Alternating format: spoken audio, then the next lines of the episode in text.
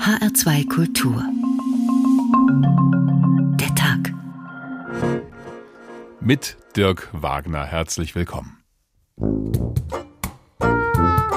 Also mir reicht das jetzt auch mit diesem Corona. Auf der einen Seite habe ich mich natürlich sehr gefreut, jetzt die Schüler alle wieder zu sehen und endlich mal wieder den Schulhof und die Gänge bevölkert zu sehen. Aber Sie können sich vorstellen, nach einer so langen Zeit hat man natürlich ein bisschen mulmiges Gefühl. Es ist auch toll, wieder alles zu sehen. Nur ist es ein bisschen ungewohnt. Es ist auch ein bisschen blöd, weil jetzt alle Busse immer überfüllt sind. Und äh, das ist echt ein Problem. Was vor der Pandemie normal war, macht auf einmal Angst umarmen, sich die Hand geben, mit dem Bus fahren, mit Kollegen im Büro arbeiten. Ich bin immer so viel unterwegs und so und ich habe das genossen. Ich denke mir, oh cool, ich, ich brauche nicht raus. Ich finde es eigentlich ganz angenehm, wenn alles geschlossen ist. Wenn jemand hinter Ihnen steht und Sie können seinen Hauch im Nacken spüren, fand ich vorher schon sehr unangenehm. Die Infektionszahlen gehen zwar zurück, die Menschen sind geimpft, das ist alles toll. Trotzdem trauen sich viele Menschen nicht mehr aus dem Haus.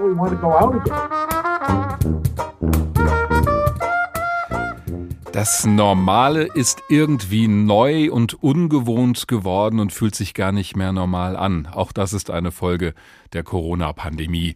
Die meisten Menschen sind uns ein Jahr lang nur als mehr oder weniger gutes Bild auf dem Computermonitor begegnet oder in endlosen E-Mail-Schleifen. Aber jetzt wird's auf einmal wieder voll in unserem Leben. Vielleicht ja auch eng. Auf jeden Fall wird vieles anders. Besser gesagt, es wird wieder normal. Die weitgehend guten Zahlen beim Kampf gegen Corona machen einen ganzen Blumenstrauß von Lockerungen möglich in unserem Alltag. Und die wiederum sorgen dafür, dass uns wieder mehr Menschen über den Weg laufen. Wir sind ja auch auf dem Planeten Erde, da passiert das schon mal. Sei es im Restaurant, im Bus, im Büro, in der Schule oder einfach auf der Straße. Selbst die Politikerinnen und Politiker der G7-Staaten trauen sich nun wieder einen Gipfel zu mit echten Begegnungen. Über diese Rückkehr der Nähe freuen sich viele, die sprudeln geradezu vor lauter Tatendrang. Manchmal macht das aber auch Angst. Können wir das denn noch? Anderen Menschen über den Weg laufen, ohne dass da irgendwie Technik zwischengeschaltet wird? Und was müssen wir vielleicht erst wieder lernen? Vorsicht Mensch, Ausrufezeichen, die Angst vor der Nähe. So heißt die Ausgabe heute. Beim G7-Gipfel in Cornwall in Großbritannien haben die Gäste offenbar keine Angst mehr, sich nahe zu kommen.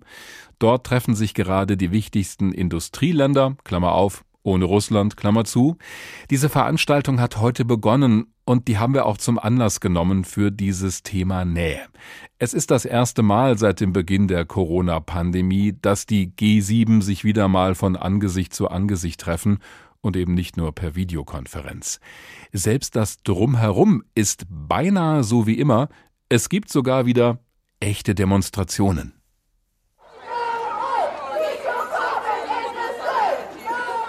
Mehrere hundert, vor allem junge Menschen, protestieren in ganz Cornwall gegen den G7-Gipfel, manche nahe am Tagungsort, manche, so wie hier in Falmouth, 30 Kilometer entfernt. Mehrere Dutzend Veranstaltungen dieser Art soll es rund um den Gipfel geben. Bislang war alles friedlich. Und auch im hermetisch abgeriegelten Tagungshotel in Carbis Bay geht es unter Gastgeber Boris Johnson freundlich zu. Thank you all very much for coming. It is genuinely wonderful to see everybody Danke, dass alle gekommen sind. Wunderbar, alle mal wieder persönlich zu sehen. Das Treffen sei dringend nötig gewesen, findet Johnson. We need to make sure that we wir müssen die Lehren aus der Pandemie ziehen und wir müssen unserer Wirtschaft wieder auf die Beine helfen. Ich glaube, dass sie stark aus der Krise herauskommen kann. Es gibt allen Grund, optimistisch zu sein. Aber wir müssen auch darauf achten, dass sich die Fehler der Krise von 2008 nicht wiederholen, als die wirtschaftliche Erholung nicht alle Bereiche der Gesellschaft erreicht hat. The recovery was not uniform across all parts of society. Am runden Konferenztisch in Carbis Bay mit Ausblick aufs Meer will Johnson seine Gäste davon überzeugen, dass sie der Welt eine Milliarde Impfdosen gegen das Coronavirus schenken. Bis Ende nächsten Jahres soll die Welt geschützt sein, fordert Johnson. Die Amerikaner haben bereits 500 Millionen Dosen versprochen, die Briten 100 Millionen. Auch die EU will ihren Anteil beisteuern.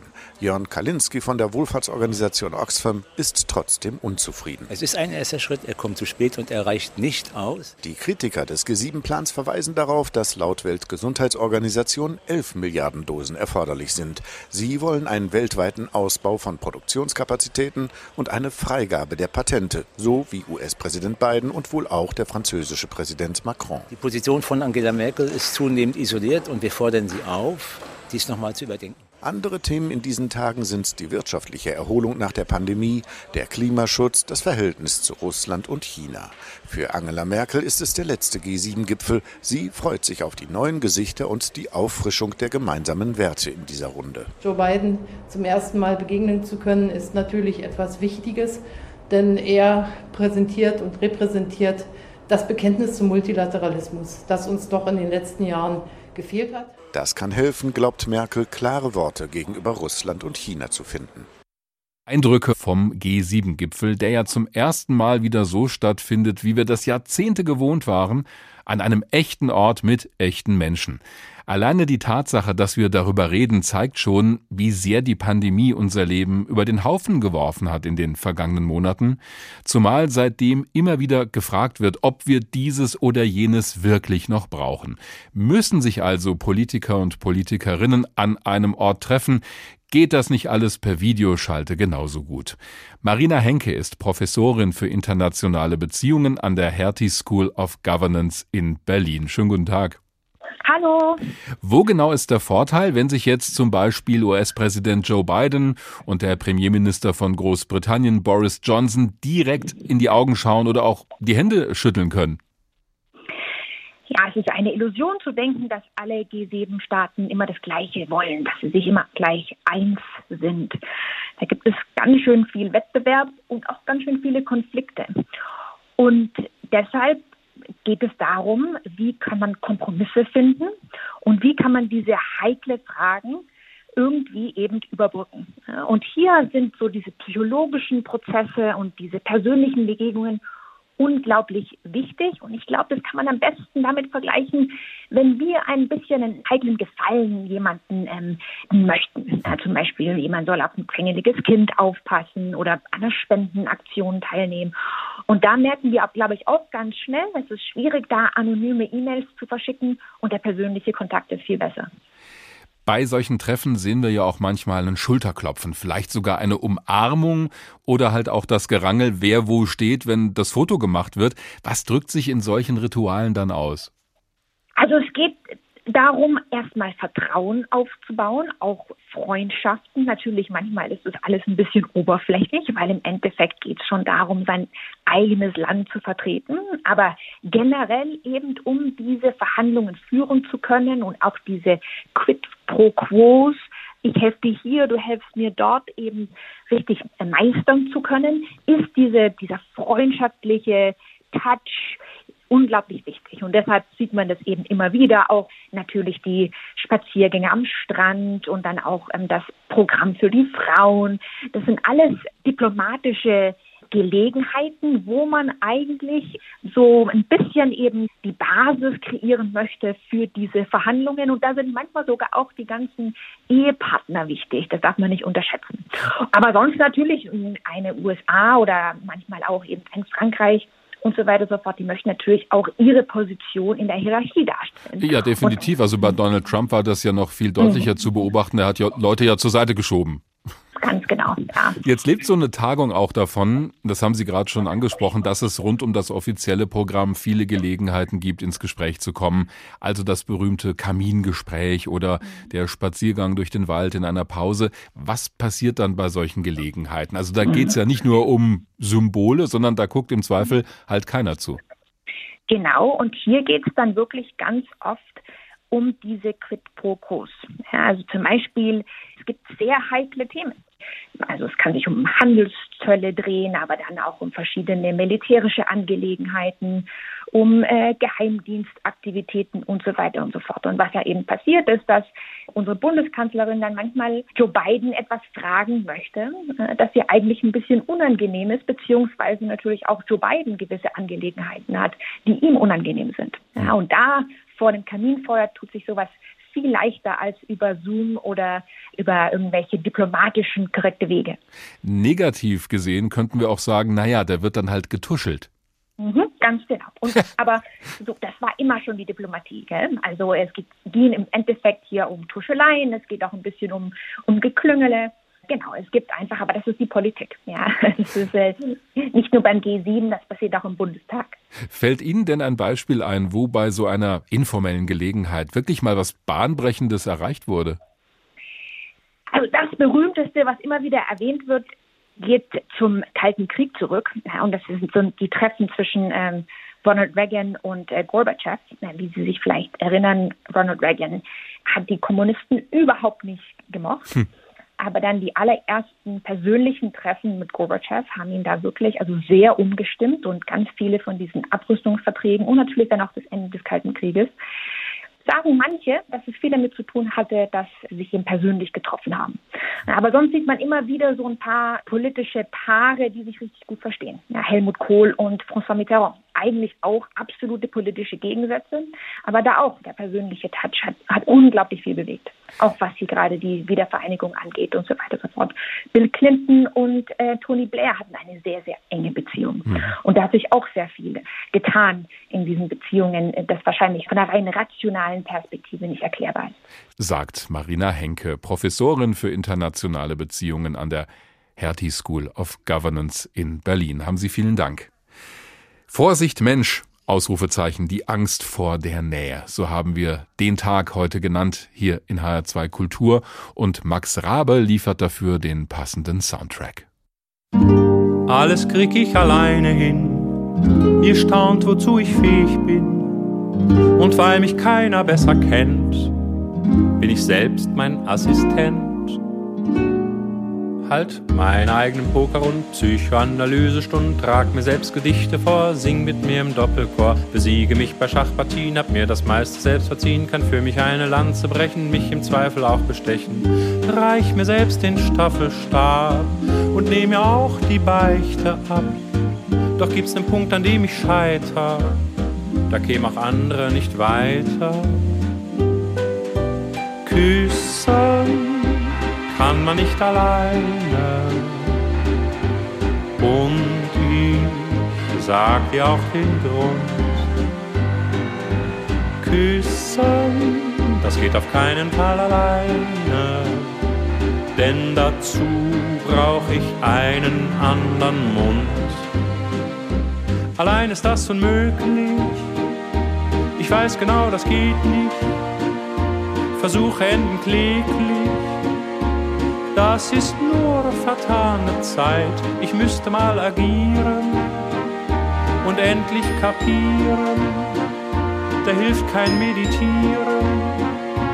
Küssen kann man nur zu zweit. Ich wäre dazu bereit. Küssen kann man nicht alleine. So heißt dieses Lied von Max Rabe.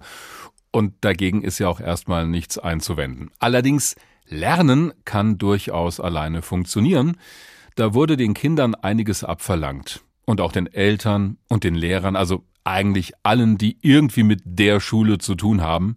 Es wurde auch klar, dass Eltern nun mal keine Lehrkräfte sind, sondern Eltern. Und auch viele Kinder haben unter diesem Fernunterricht gelitten, an dem ganzen Stress, haben viele doch wenig Gefallen gefunden. Das haben auch wir vom Hessischen Rundfunk gezeigt in einer eigenen Recherche.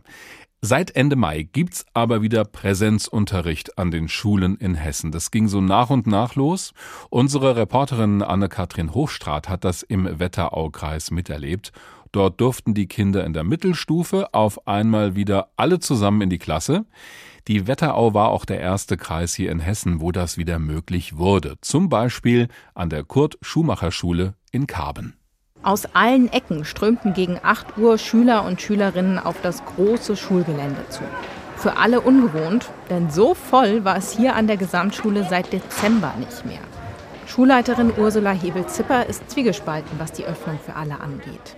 Auf der einen Seite habe ich mich natürlich sehr gefreut, jetzt die Schüler alle wieder zu sehen und endlich mal wieder den Schulhof und die Gänge bevölkert zu sehen. Aber Sie können sich vorstellen, nach einer so langen Zeit hat man natürlich ein bisschen mulmiges Gefühl. Und wir sind ja immerhin ähm, um die 1400 Schüler auf doch letztlich beengten Raum und auch in den Klassenräumen können ja dann die Abstände nicht mehr eingehalten werden.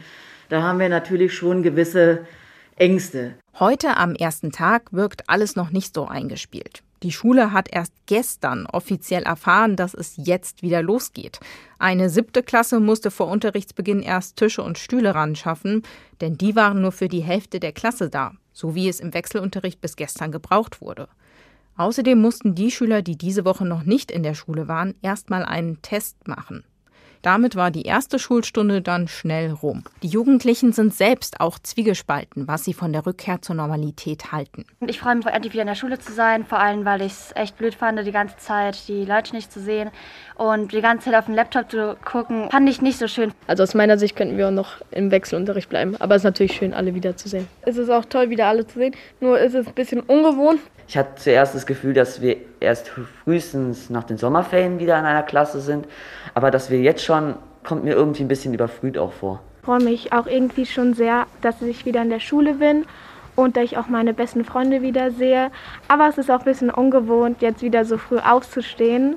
Ich finde es eigentlich gut, weil dann kehrt so ein bisschen Normalität wieder ins Leben zurück. Diese Normalität war halt, oder diese Regelmäßigkeit war halt einfach weg. Es ist auch ein bisschen blöd, weil jetzt alle Busse immer überfüllt sind. Und äh, das ist echt ein Problem. Auch die Abstände einzuhalten muss sich erst wieder einspielen. Manuel Weber ist Französisch- und Englischlehrer und Klassenlehrer einer neunten Klasse. Er sagt, seine Schüler kriegen das gut hin mit den Hygienemaßnahmen. Für ihn überwiegt das Positive. So gut der äh, Distanzunterricht mit meiner Klasse auch funktioniert hat, hat der Unterricht in Präsenz einfach eine andere Qualität. Gerade in Bezug auf den Fremdsprachenunterricht ist der direkte Kontakt doch sehr, sehr wichtig und die direkte Rückmeldung, Korrektur der Aussprache, Fragen, die die Schüler stellen und sie sehen eben erst im direkten Kontakt, was sie können und was sie nicht können. Jetzt hoffen alle, bis zu den Sommerferien in der Schule bleiben zu können. Voraussetzung dafür ist, dass die Inzidenzen in der Wetterau weiterhin unter 100 bleiben. Da sieht es im Moment übrigens sehr gut aus. Aktuell liegt dieser Inzidenzwert im Wetteraukreis bei gerade mal 11. Das ist wirklich fast gar nichts im Vergleich zu dem, was wir noch vor einer ganzen Weile hier in Hessen hatten mit Inzidenzen weit über 100. Und trotzdem fällt es gar nicht so leicht, vom sogenannten Homeschooling wieder umzuschalten auf den normalen Alltag in der Schule, auch wenn sich viele Schülerinnen und Schüler darüber freuen, eben nicht mehr alleine vor dem Bildschirm zu sitzen, sondern auf einem Stuhl in der Klasse. Da rücken die Kinder schon recht eng zusammen und vielleicht rempeln sie sich auch mal an, trotz aller Vorsicht. Auch das kann uns wieder passieren, wenn wir wieder öfter rausgehen unter Menschen. Welche Rolle die körperliche Nähe in unserem Leben spielt, die Berührung, das weiß Rebecca Böhme, Professorin für Neurowissenschaften an der Universität in Linköping in Schweden. Sie hat ein Buch geschrieben mit dem Titel Human Touch, warum körperliche Nähe so wichtig ist. Einen schönen guten Tag. Ah, ich hoffe, sie ist da. Ich gehe einfach mal davon aus. Was passiert denn in unserem Gehirn, wenn wir einen anderen Menschen berühren oder wenn wir selbst berührt werden? Ah, da schaue ich in die Regie und sehe, dass wahrscheinlich die Leitung gerade zusammengebrochen ist. Das ist kein Problem, rufen wir einfach nochmal an. Vorhin hat die Leitung nach Schweden wunderbar funktioniert, hat sich angehört, als ob es um die Ecke wäre, was wir ja nicht von allen Telefonverbindungen hier in Deutschland oder in Hessen sagen können.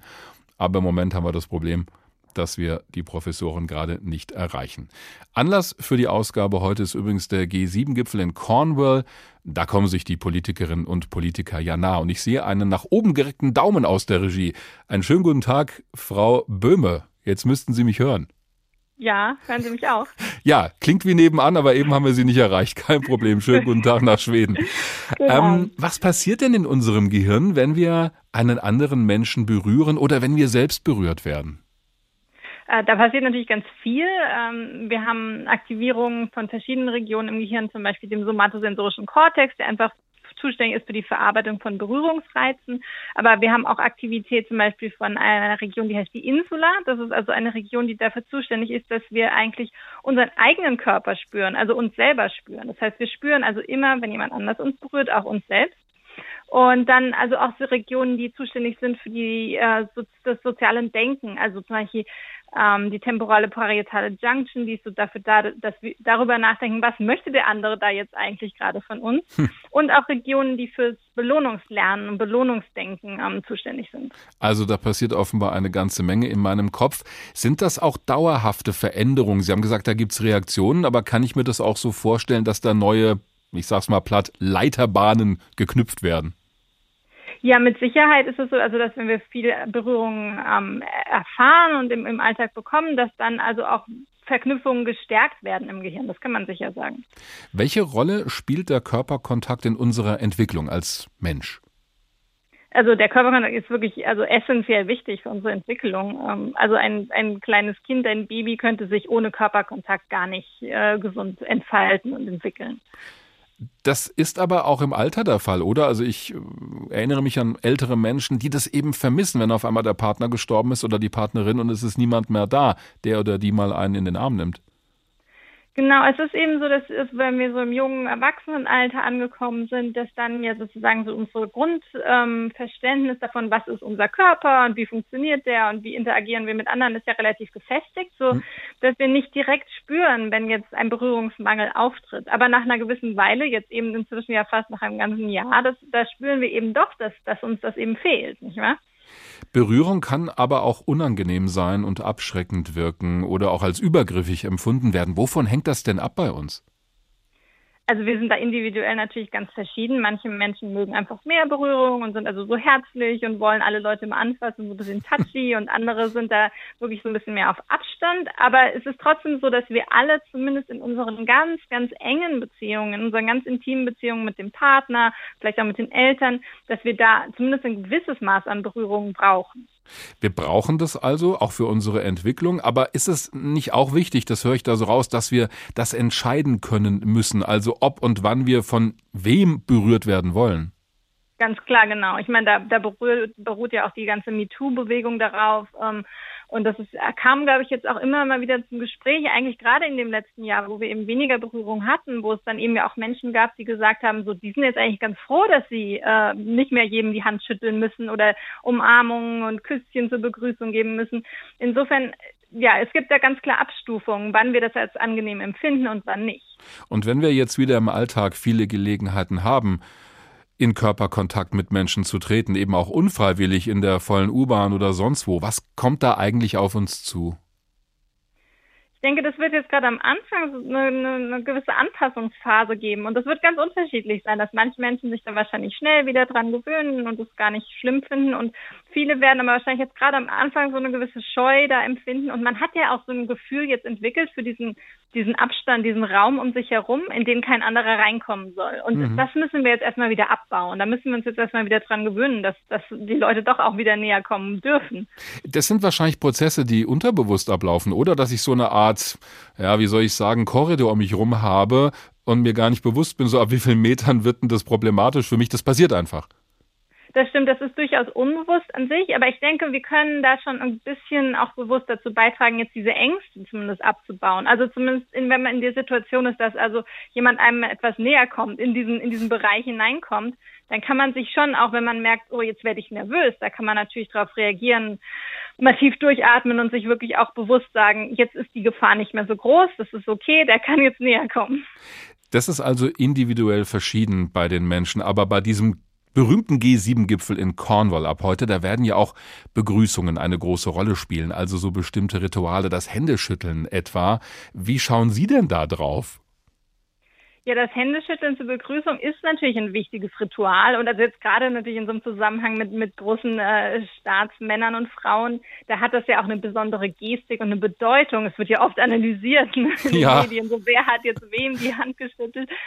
Und ähm, insofern kann man daran ganz gut sehen, dass also diese Rituale zur Begrüßung und auch zum, zum Verabschieden also durchaus wichtig sind für uns. Und ich denke, wir müssen jetzt also auch so im Privaten eben sehen, wie wollen wir das jetzt handhaben? Wollen wir jetzt tatsächlich ähm, ja, wieder Hände schütteln, wieder Umarmung einführen? Wollen wir da ein bisschen flexibler sein, weil vielleicht eben manche Menschen das nicht so gerne mögen? Aber ich denke, eine, ein gewisses Ritual brauchen wir Menschen durchaus für Ab Begrüßung und Abschied. Da sind wir bei einem spannenden Punkt, denn das scheint so zu sein, dass wir das irgendwie wieder neu verhandeln müssen, denn bislang war das vollkommen klar, ich gebe jemandem die Hand äh, oder in anderen ja, Kulturen gibt's ja, was weiß ich, den Kuss auf die Wange sogar, da wird das als ganz normal empfunden. Wenn das jetzt jemand auf einmal nicht mehr will, könnte das ja auch als ja, Beleidigung oder Zurückweisung empfunden werden. Ja, ich denke, das ist durchaus eine schwierige Situation und ja, das Beste, was wir also alle machen können, ist, dass wir versuchen, da wirklich also ganz empathisch und also irgendwie auch mit, mit einer gewissen Offenheit umzugehen. Also sozusagen, dass man jetzt vielleicht nicht jeden gleich umarmt, sondern so ein bisschen, man spürt das ja, ob der andere so ein bisschen zurückweicht oder ob der durchaus offen ist für eine Be Berührung, Begrüßung. Ich denke, es ist gut, wenn wir da ein bisschen offener werden insgesamt. Man kann ja notfalls auch mal fragen, wenn man sich nicht mhm. sicher ist, ob der andere das möchte oder nicht.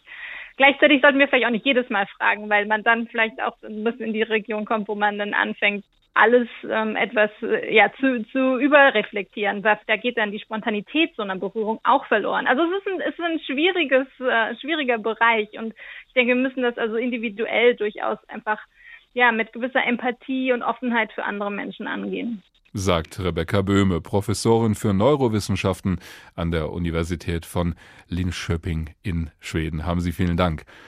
Was Nähe für uns bedeutet und wie wir vielleicht wieder neu lernen müssen, diese Nähe zuzulassen, darüber reden wir heute. Denn die Einsamkeit kann ja auch gewisse Vorteile bieten. Die brauchen wir alle manchmal, wenn uns alles zu viel wird und wenn wir uns wieder mal sammeln müssen. Darüber hat auch Max Rabe gesungen.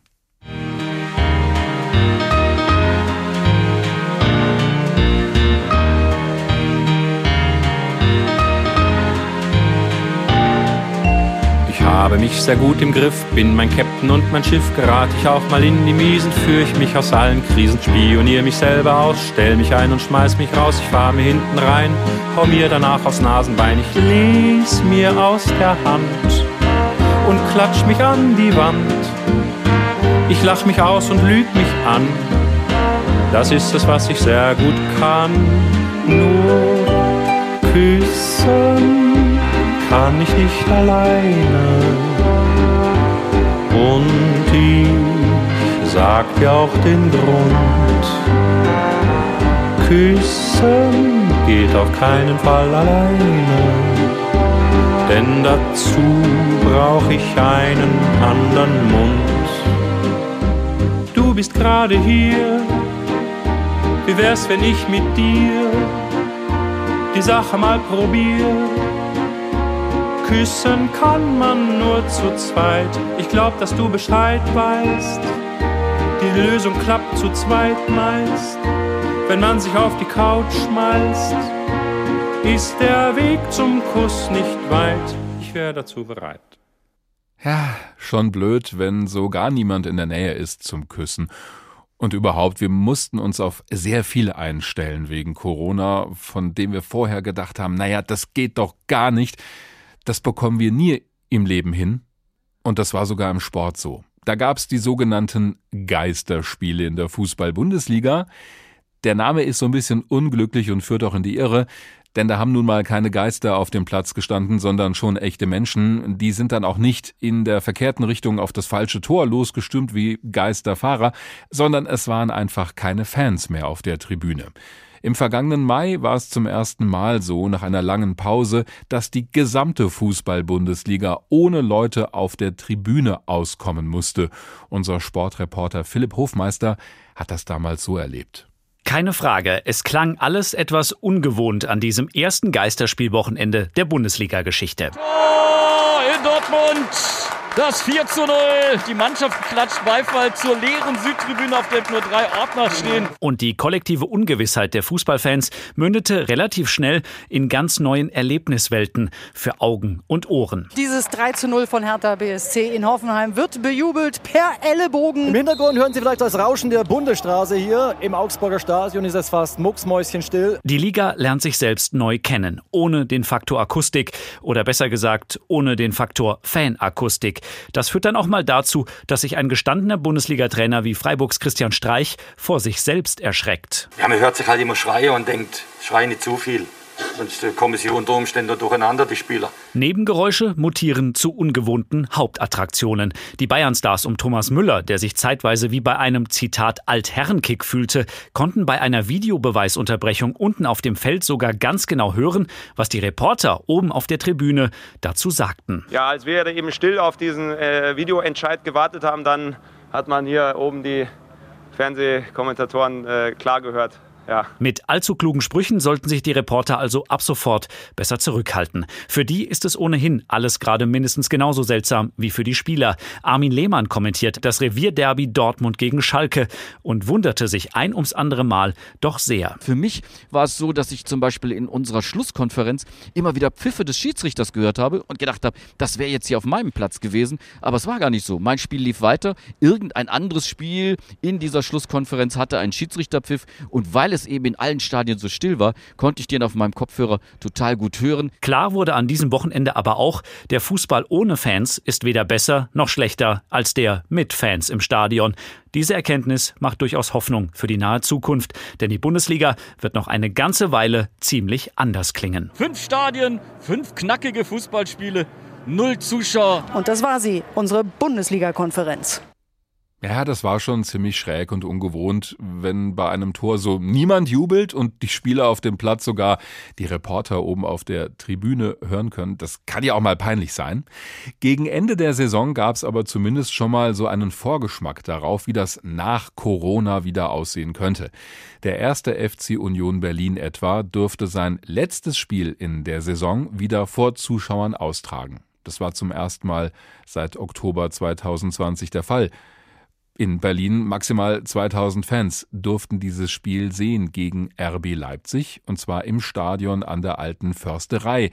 Die Fans waren schon vorher ganz wild da drauf. Ist natürlich Wahnsinn, dass wir jetzt äh, am letzten Spieltag, äh, wo es dann auch um die äh, neue Euroleague geht, äh, mit dabei sein dürfen. Das ist natürlich äh, ein Wahnsinnserlebnis. Kann man ja nicht in Worte fassen, sag mal ja.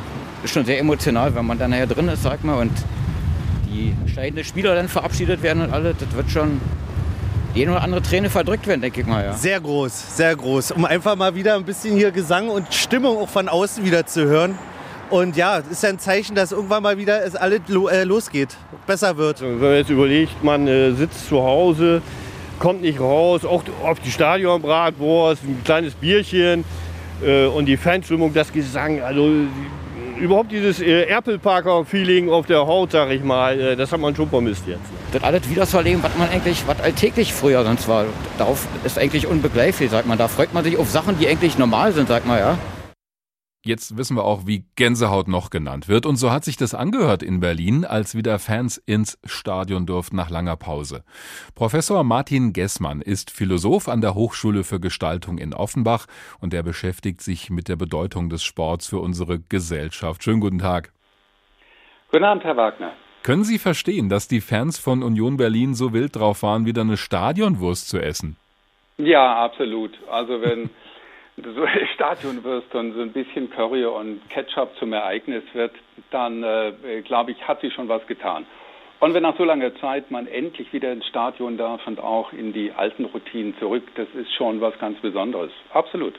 Dass die Atmosphäre im Hintergrund in so einem Stadion verloren geht, das haben wir bei den Fußballreportagen deutlich gehört, wenn da auf einmal niemand gejubelt hat. Aber da muss ja noch mehr dran sein. Was passiert denn in so einem Stadion mit den Fans, wenn die zu Tausenden dabei sind?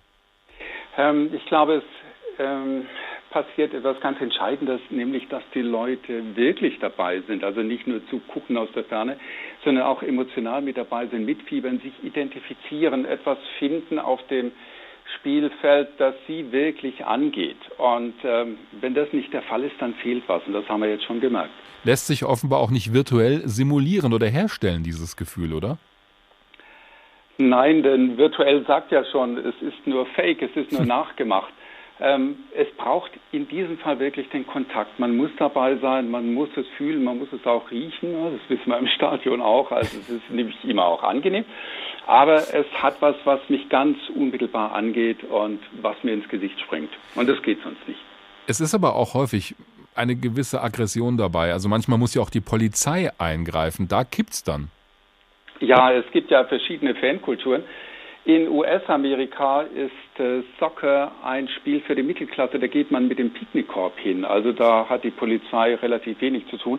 Bei uns hat das andere Traditionen, wird auch anders gepflegt. Wir haben ja auch eine Ultraszene, die gibt es an anderen Stellen so auch nicht. Also es gibt schon äh, ein, ein paar Dinge, die man vermeiden muss. Das muss ich als Philosoph natürlich ganz besonders sagen. Rassismus, Gewalt, alles, was damit zu tun hat. Auf der anderen Seite der emotionale Ausnahmezustand, den Sie angesprochen haben, der ist schon wichtig. Also dass man einmal aus sich herausgeht und einfach auch mal Dinge sagt, die man sonst nicht sagen würde und sich da vielleicht im Spiegel nicht ganz wiedererkennt, ist völlig okay. Wichtig ist eben, dass man auch wieder zurückfindet. Und dann passiert's halt in diesem Rahmen und ich schreie da nicht auf einmal, weiß ich nicht, zu Hause jemanden an.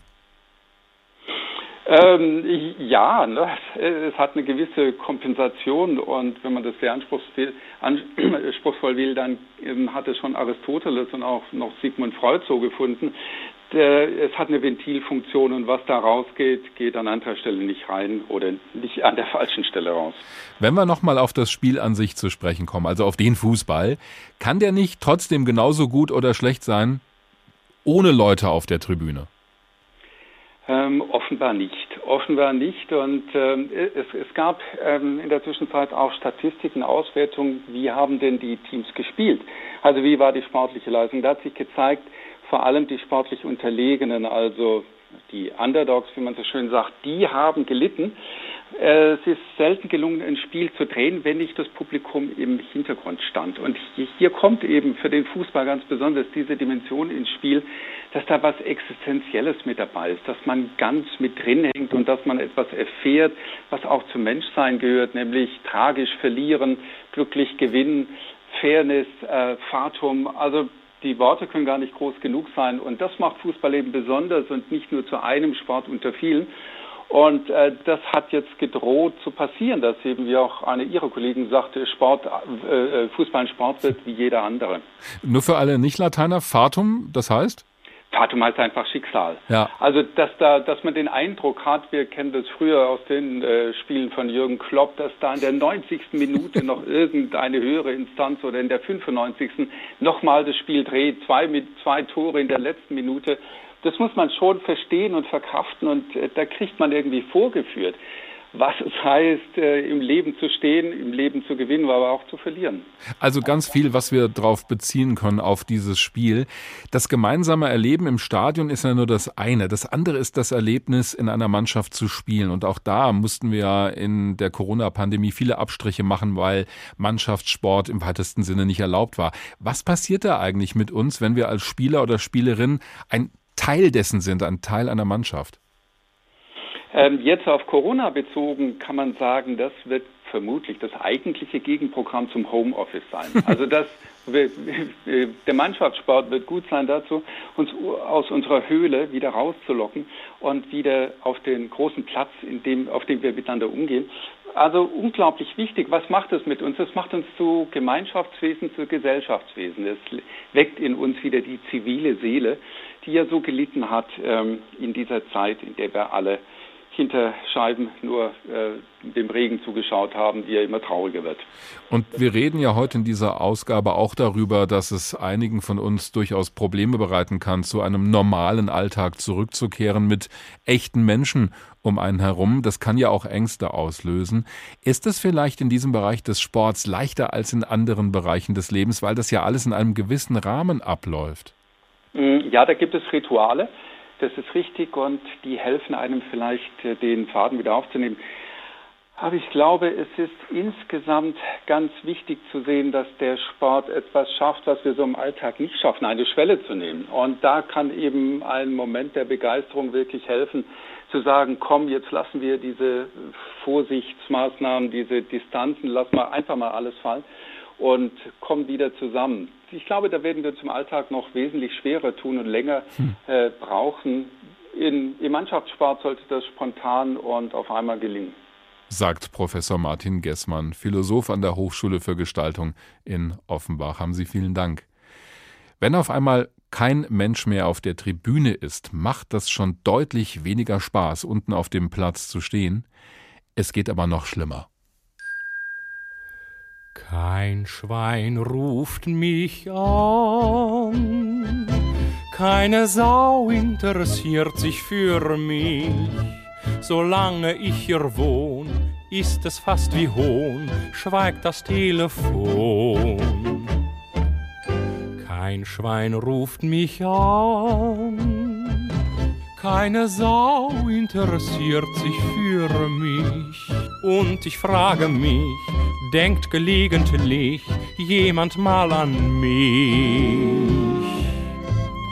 Den Zustand find ich höchst fatal, für heut'ge Zeiten nicht normal, wo jeder nur darüber klagt, das Telefon an Nerven nagt. Ich trau mich kaum mehr aus der Tür, denn stets hab ich vermutet, dass kaum, dass ich das Haus verlass, es klinget oder tutet.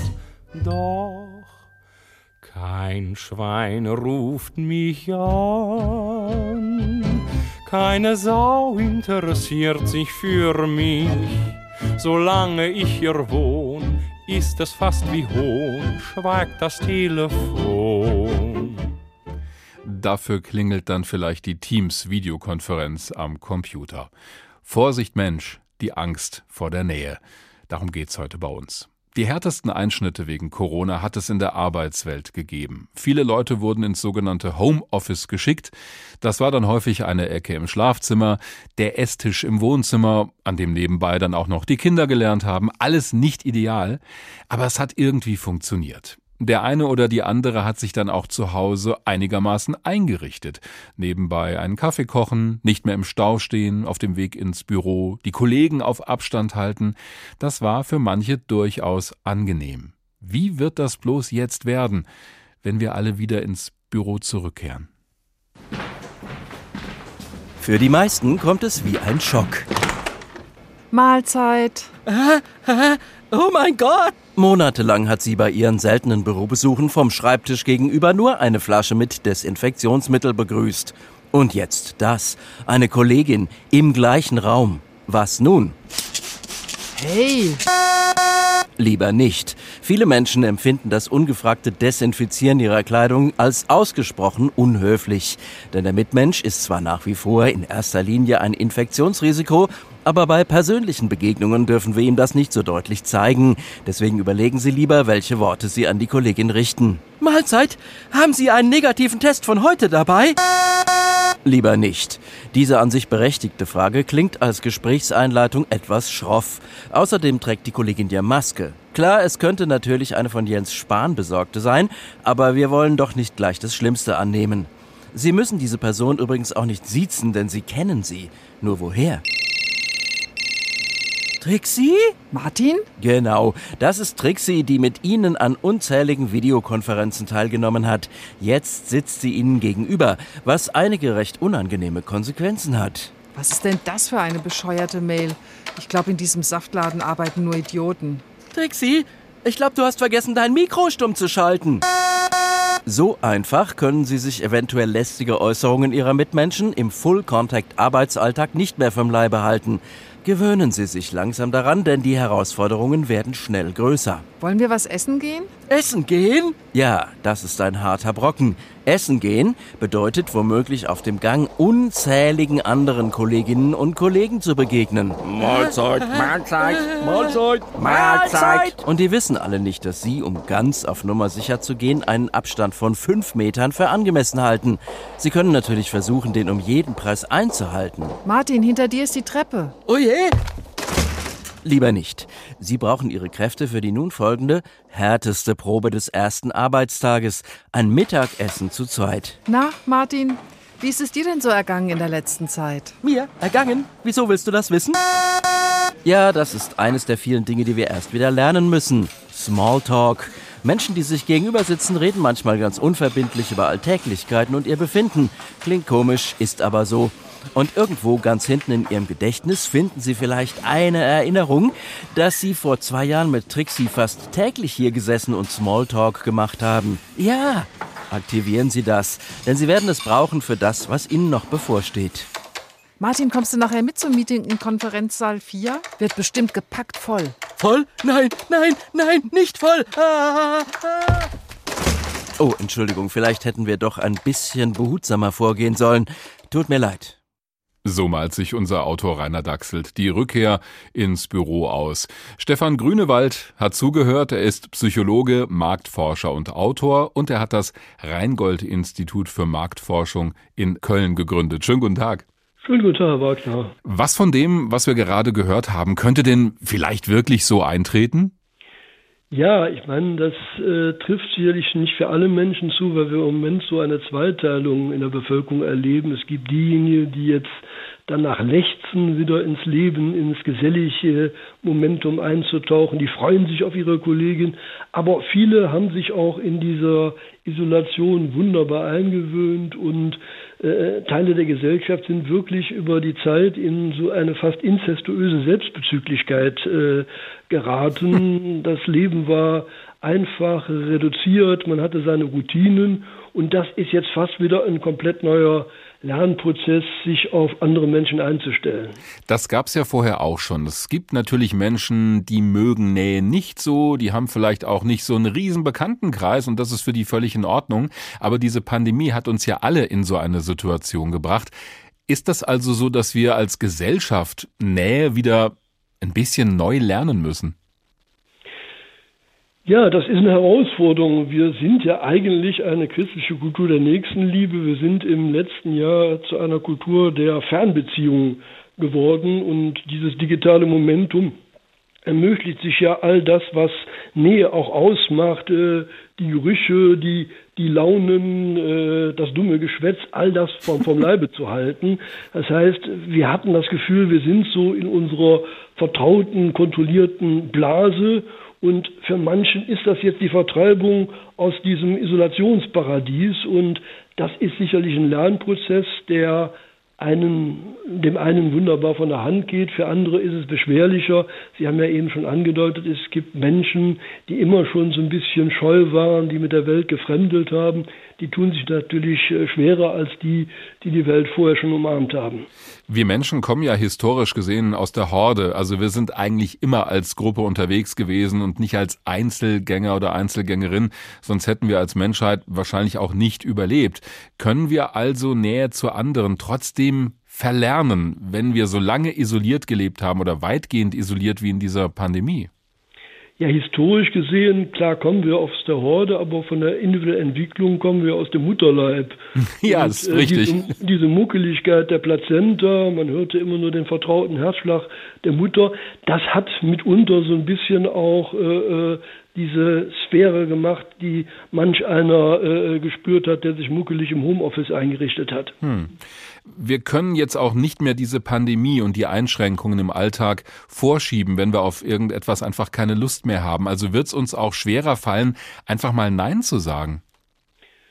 Das müssen wir neu lernen. Also das Nein sagen, aber auch das Ja sagen ist, ist eine große Herausforderung. Also eine Gesellschaft braucht ja den Austausch mit anderen. Wir hatten früher historisch auch immer die Lehr- und Wanderjahre, damit die jungen Leute und die Menschen mal aus dem Eingemachten rausgerieten, damit sie in Kontakt kamen mit ganz fremden Einflüssen, mit fremden Perspektiven.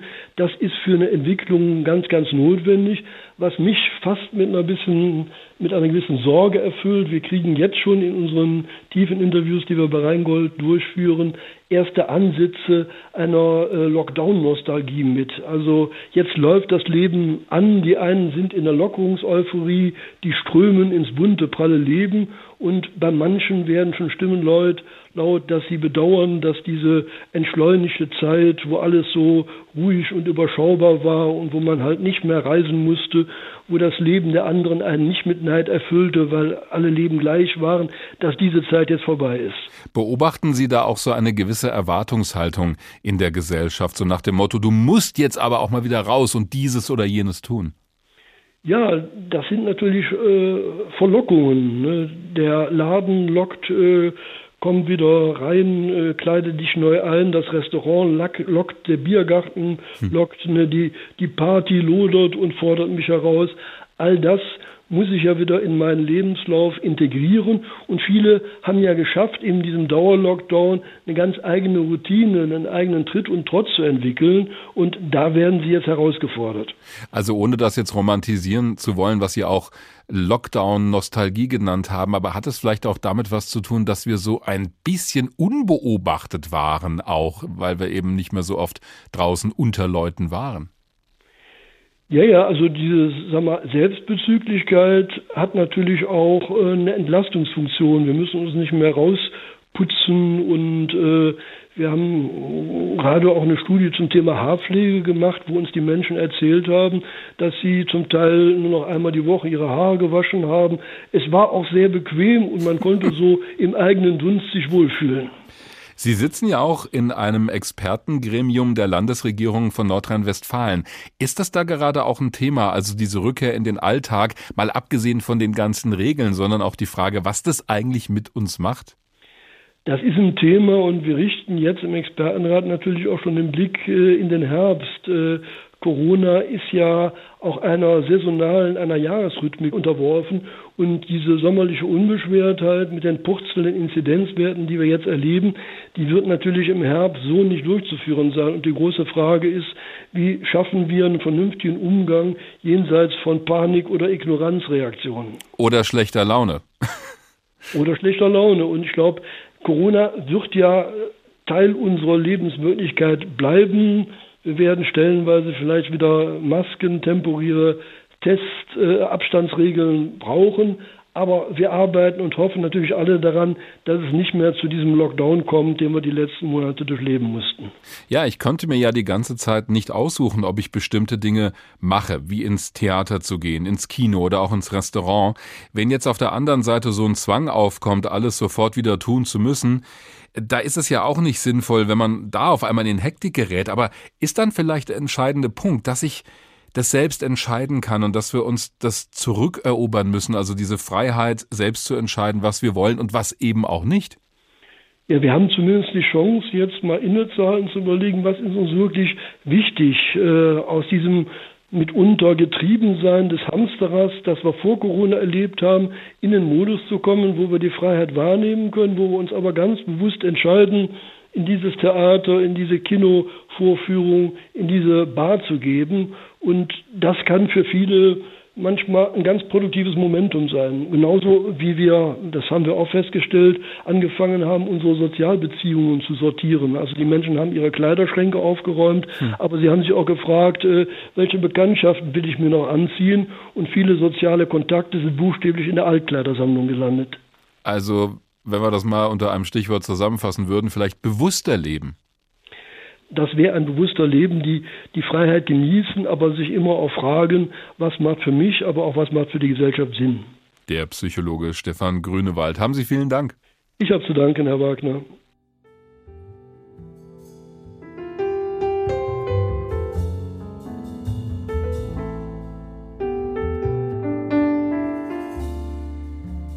Da kommt was auf uns zu in den nächsten Wochen und Monaten, nämlich andere Menschen. Darüber können wir uns freuen, weil es wieder ein Stück Normalität bedeutet. Einige haben aber auch Bauchschmerzen deswegen. Und beides müssen wir als Gesellschaft irgendwie zusammenbringen, ohne dass es uns wieder auseinandertreibt. Vorsicht, Mensch, die Angst vor der Nähe. Darum ging es heute bei HR2 Kultur der Tag. Das Team in dieser Woche waren Rainer Dachselt, Desiree Flegel, Paloma Galofri, Tamara Marschalkowski, Doris Renk, Dorothea Schuler, Bianca Schwarz, Birgit Spielmann und mein Name ist Dirk Wagner. Bis bald.